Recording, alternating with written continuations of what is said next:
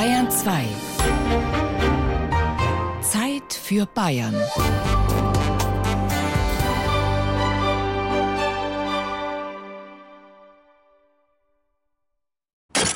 Eingeworfene Scheiben, abgetretene Autospiegel, zerkratzter Lack, Graffitis an Wänden und U-Bahnen.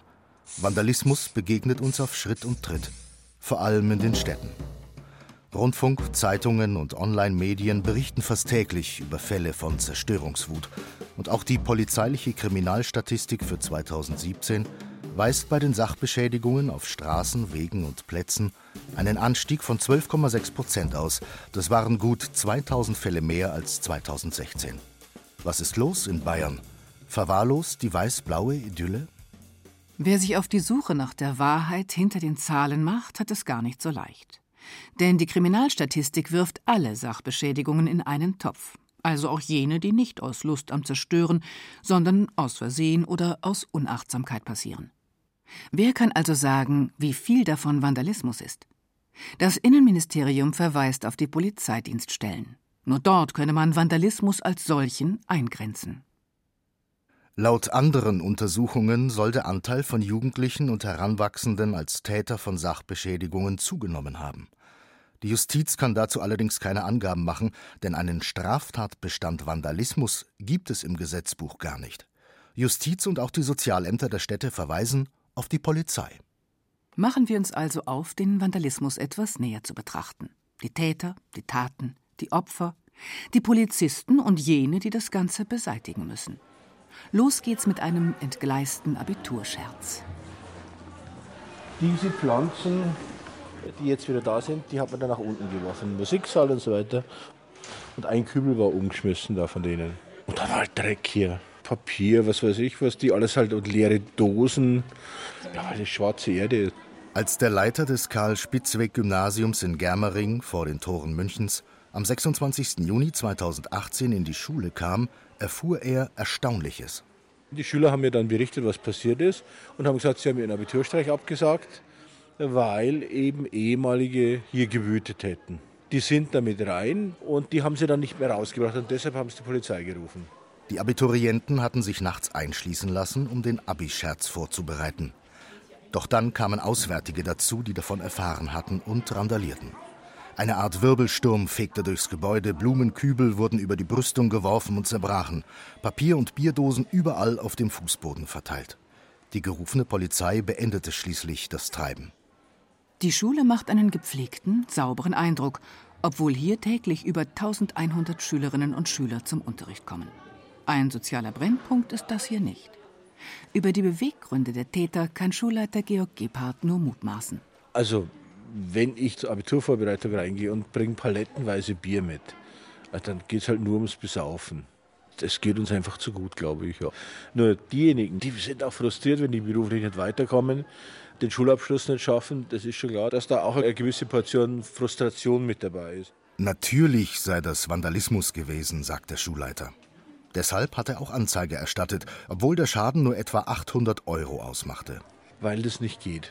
Also wir haben ein Leitbild und eine Vereinbarung und Sie hören ja, ist alles hier voll. Das geht nur, wenn die Hausordnung eingehalten wird. Und wer die Hausordnung bricht, der muss auch die Konsequenzen tragen, zumal es Leute waren, die nicht mehr in der Schule sind. Bis zum Morgen hatten die Abiturienten schon wieder das meiste aufgeräumt. Nur die Wände waren noch mit Dreck beschmiert und die Pflanzen nicht mehr zu retten. Der Schock saß allen aber noch in den Knochen und eine weitere Sorge. Die waren natürlich erst einmal frustriert, weil ihnen das so aus dem Ruder gelaufen ist. Und dann haben die natürlich auch gesagt, das könnte zur Konsequenz haben, dass man dann die Abiturfeier absagt. Das heißt, die Feier sowieso in der Aula, aber dann auch das Fest, die Party am Abend in der Turnhalle. Und wenn man sich auf die nicht verlassen kann, dann muss man sowas absagen. Das wussten die auch und davor hatten die natürlich Angst. Grundsätzlich herrsche ein vertrauensvolles Verhältnis in der Schule, auch wenn die Lehrer heute nicht mehr als Respektsperson angesehen werden. Da habe sich etwas verändert. Die Schule müsse heute auch immer mehr Aufgaben übernehmen, die früher die Familie geleistet hat. Wo beide Elternteile arbeiten, fehlt den Kindern oft ein Ansprechpartner, weiß der Schulleiter. Zudem werden die Rückzugsflächen für Kinder und Jugendliche immer weniger. Demnächst wird ein großes Areal in der Nähe der Schule mit 2000 neuen Wohnungen bebaut. Es wird also wieder enger, auch im Schulgebäude. Am Abend wird natürlich unsere Turnhalle vom TSV genutzt, das ist ein großer Sportverein mit über 5000 Mitgliedern. Dann sind Musikschulen herin, abends wie in München auch in den Schulen. Diese Gebäude sind praktisch nie völlig abzuschließen. Wir haben keinen Hausmeister, der hier wohnt. Das ist natürlich ein gewisser Unsicherheitsfaktor. Die Schule ist immer offen. Seit in jener Nacht der Streifenwagen aus der Polizeiinspektion Germering die Tat aufgenommen hat, laufen die Ermittlungen. Ein immenser Aufwand für die Beamten und den stellvertretenden Inspektionsleiter Andreas Ruch. Ja, es ist so, dass wir mittlerweile zwei Beschuldigte ermittelt haben. Äh, die sind beide aus dem Raum Ammersee. Das sind keine ehemaligen Schüler, die waren also nie auf dem Gymnasium. Und gegen die wird jetzt ermittelt, eben wegen Sachbeschädigung. Aber im Laufe der bisher angestellten Ermittlungen haben wir insgesamt 16 Zeugen jetzt äh, ermittelt und da sind wir noch nicht äh, fertig mit der genauen Tatbeteiligung, ob da nicht noch mehr Jugendliche als Beschuldigte geführt werden. Auch im benachbarten Gauting mussten zwei Streifenwagen zu einem Abi-Scherz ausrücken. Schüler waren auf ein Flachdach gestiegen, dessen Statik nun geprüft werden muss. Aber Schulen sind eher selten der Tatort, stellt die Polizei fest. Wir haben in Germering zum Beispiel einen Bereich von Sachbeschädigungen an PKWs, der tatsächlich relativ hoch ist. Da gibt es in den letzten Jahren immer wieder Fälle, wo ein Täter gleich in einer Nacht 20, 25 Autos beschädigt hat. Werden Spiegel abgetreten, werden Autos verkratzt oder Antennen abgebrochen. Und da ist es uns aber in zwei Fällen konkret geglückt, dass wir die Täter dingfest machen konnten. Es sind halt in der Regel wirklich Jugendliche, so bis 21 Heranwachsende eben, die vorwiegend diese Straftaten begehen. Das stellen wir also schon fest. Autos sind oft das Ziel von Vandalismus. Die Hitliste in puncto Lackkratzen führt derzeit ein 26-jähriger Mann aus Unterfranken an. Die Anklage wirft ihm vor, er habe von Juli 2017 bis April 2018 in 37 Tatserien insgesamt 1700 Fahrzeuge beschädigt verteilt über die ganze Region Würzburg und Schweinfurt. Der entstandene Sachschaden beträgt 2,3 Millionen Euro. Die Ermittlungen der Sonderkommission dauerten eineinhalb Jahre. Ob ein Verfahren eröffnet wird, ist noch nicht klar. Der Geisteszustand des Täters ist wohl labil. Zurückzahlen wird er den Schaden wohl niemals können. Die Geschädigten, sofern nicht Vollkasko versichert, bleiben darauf sitzen. Ach, schrecklich. Dieser Vandalismus. Diese Vandalen. Nun, die Vandalen. Man tut diesem germanischen Stamm ein wenig Unrecht. Sie gingen in die römische Geschichtsschreibung ein als brutale Plünderer und Zerstörer Roms im Jahre 455. Doch das ist so nicht ganz richtig. Tatsächlich handelte es sich damals um die reguläre Wegnahme aller wertvollen Gegenstände aus der Stadt, die dem Sieger übergeben worden war. Aber eine kampflose Übergabe der Welthauptstadt Rom sah in der Historie nicht gerade gut aus. So hängte man den Vandalen eine wüste Plünderorgie an, gegen die man machtlos war. Propaganda. Verdient hatten sie es allerdings schon. Jedoch wegen der Verwüstungen auf ihrem Zug durch Gallien, rund 50 Jahre vorher. Lange Zeit aber sprach niemand mehr von den Vandalen. Erst in der Französischen Revolution wurden sie wieder herbeizitiert. Als die Jakobiner Kirchen und Klöster verwüsteten, veröffentlichte der Bischof von Blois, Henri Baptiste Grégoire, seinen Brandbrief Rapport sur les destructions opérées par le vandalisme.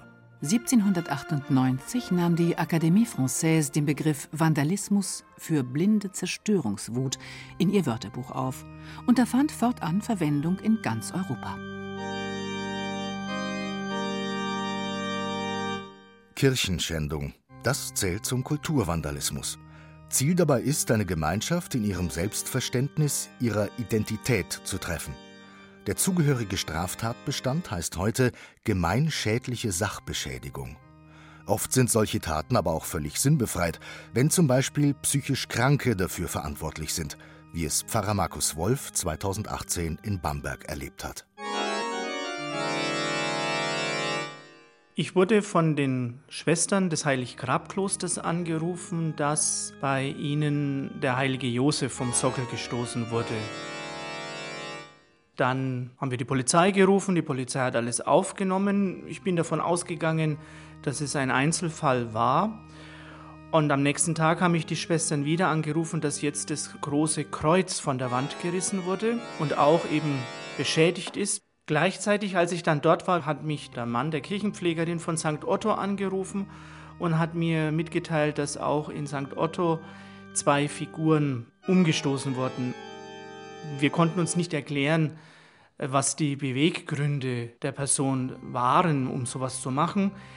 In den Wochen zuvor wurde schon jemand beobachtet, der in der Mittelstraße das Kreuz geschändet hat, indem er das Kreuz bespuckt hat. Er wurde auch von unserem Organisten von St. Otto dabei gefilmt. Der Pfarrer, die Bürger und die Gemeinden waren schockiert. Vandalismus in Kirchen kannte man nicht. Immerhin entstand ein Schaden von 20.000 Euro in den fünf Kirchen. Die Gemeinde erstattete Anzeige, der Täter wurde schnell gefasst, kam erst in U-Haft, dann in die Psychiatrie. Was den Pfarrer dann aber mehr entsetzte als die Tat, waren die Reaktionen aus der Gemeinde und der Bevölkerung, die ihn zuhauf telefonisch erreichten.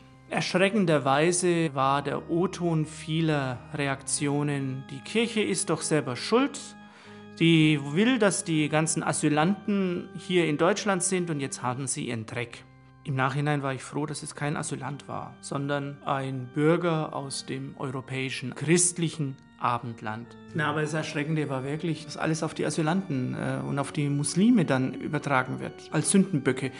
Das fand ich erschreckend. Also das hat mich mehr erschreckt als die Taten an sich. Die Figuren der Kirche sind wieder restauriert und aufgestellt. Sie wurden noch einmal vom Pfarrer gesegnet. Doch wie könnte man künftig Vandalismus verhindern? Zusperren will Markus Wolf die Kirchen keinesfalls. Am Ende bleibt die Hoffnung, dass sich so etwas nicht wiederholt. Darauf hofft auch Christian Heid, Polizeioberkommissar bei der Polizeiinspektion Bamberg-Stadt. In einem Mittelzentrum wie Bamberg hat man eher mit Vandalismus an Autos zu tun, meint er, vor allem am Wochenende. Der Fall in Kirchen war auch für ihn kurios. Die zwei Holzkreuze, die aus der Institutskirche in Bamberg entwendet wurden, wurden einem Antiquitätenhändler in Bamberg zum Verkauf angeboten. Am gleichen Tag hat der Täter dann noch einen Ladendiebstahl im Stadtgebiet begangen und der Ladendetektiv konnte dem Täter seinen Rucksack entreißen. In dem Rucksack fand sich dann der Reisepass des äh, Beschuldigten.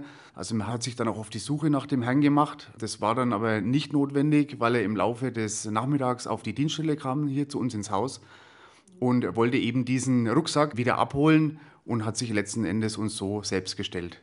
Die Polizei ist froh, dass der doch aufsehenerregende Fall so schnell abgeschlossen werden konnte. Es ist unser Job oder eine wichtige Aufgabe unseres Berufs, eben für dieses subjektive Sicherheitsgefühl der Bevölkerung hier in Bamberg-Stadt zu sorgen.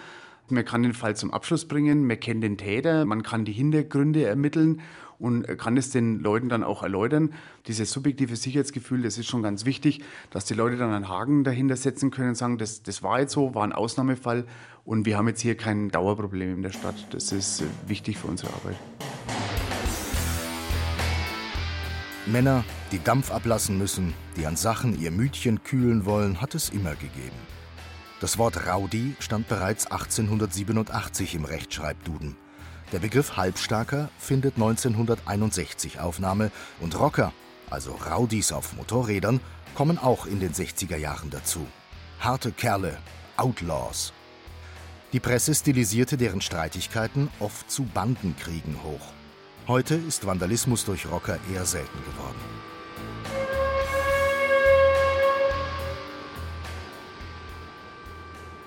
Ortswechsel in die Schienenwerkstatt der VAG in Nürnberg. Hier hat man tagtäglich mit Vandalismusschäden an U-Bahn-Zügen zu tun.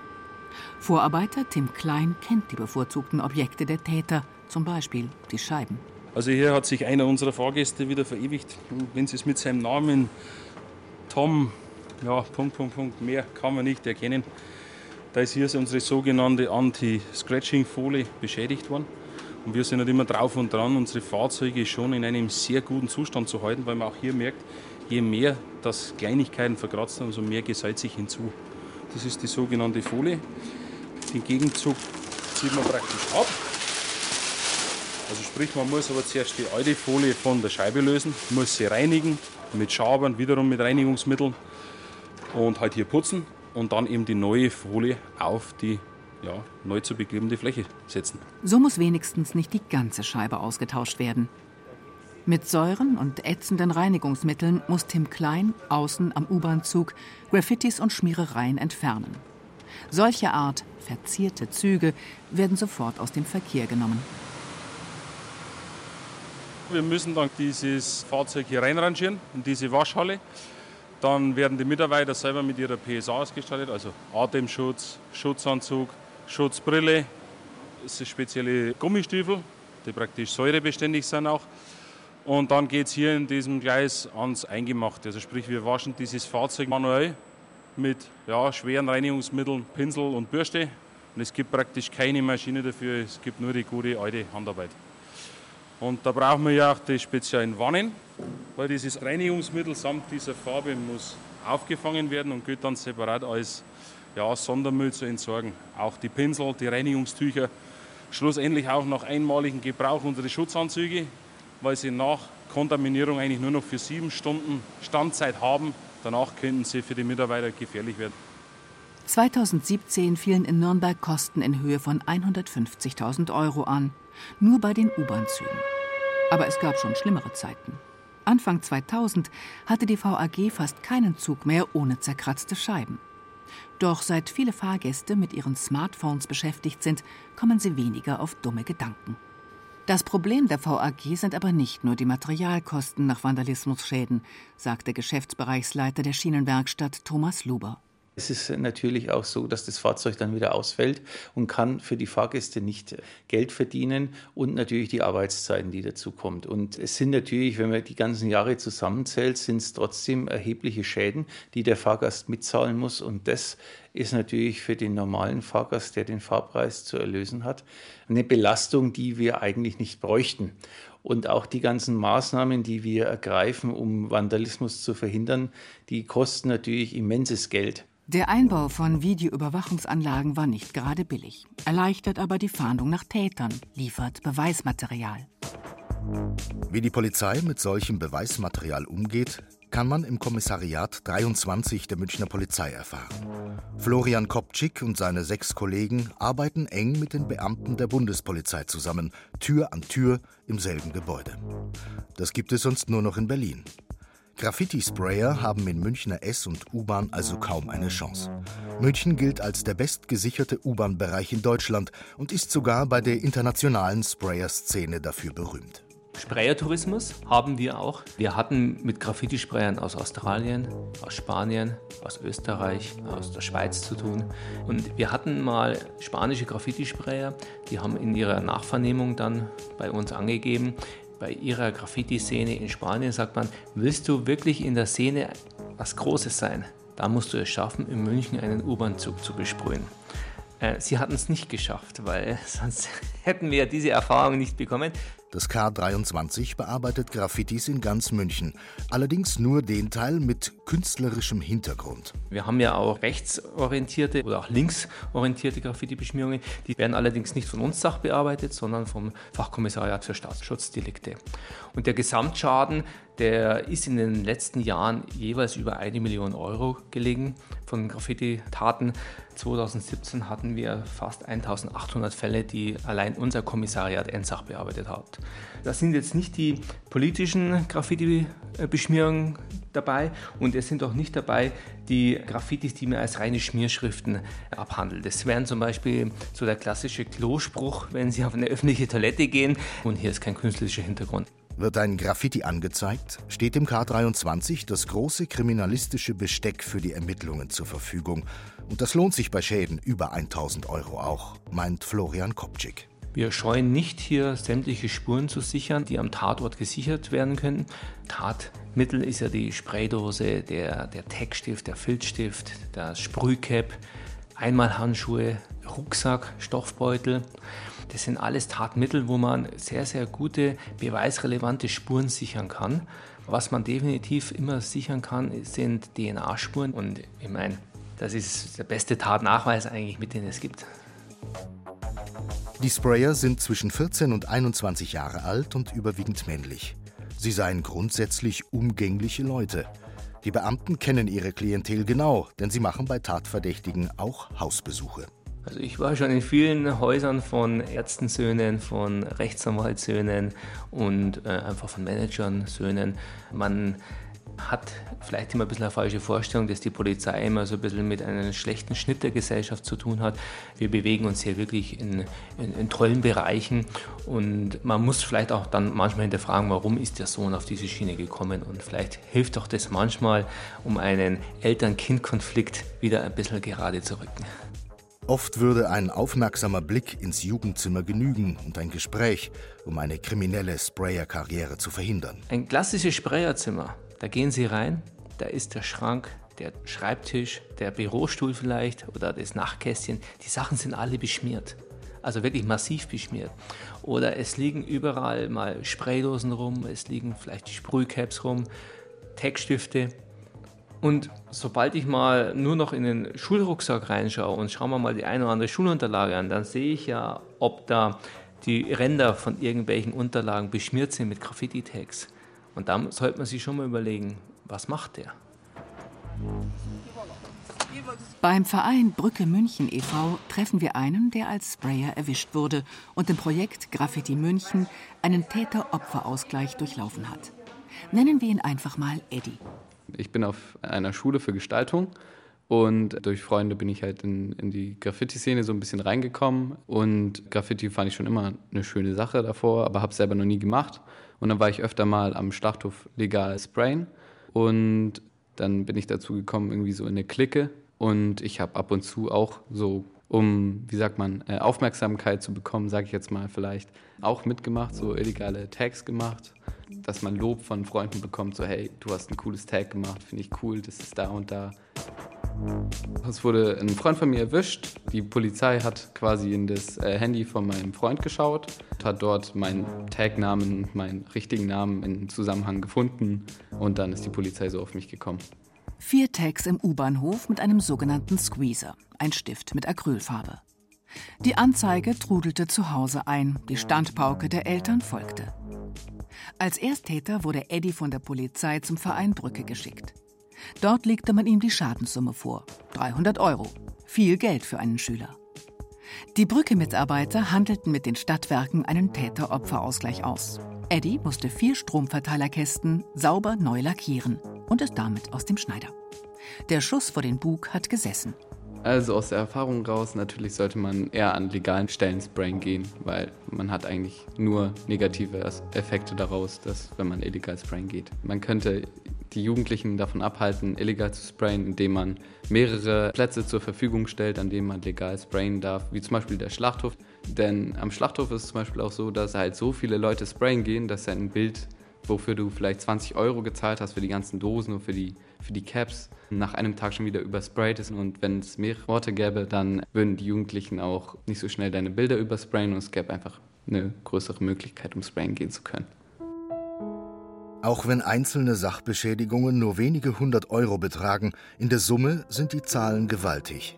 Für U-Bahn, Bus und Tram in München jährlich zwischen 1,8 und 2,2 Millionen Euro. Welches Fazit lässt sich nach dieser Recherchereise ziehen? Auch wenn Vandalismus oft in Medien aufscheint, Bayern ist sicher. Nach langen Jahren des Rückgangs stiegen die Zahlen für Sachbeschädigungen 2017 erstmals an. Doch die Schadenssummen bleiben immens. Die Ursachen für Vandalismus in unserer Wohlstandsgesellschaft sind so mannigfaltig wie die Taten selbst. Das macht Prävention so schwierig. Die einfachste Lösung für das Problem wäre, das soziale Miteinander stärker zu pflegen, wieder mehr mit offenen Augen durch die Welt zu gehen und nach dem alten Sprichwort zu leben.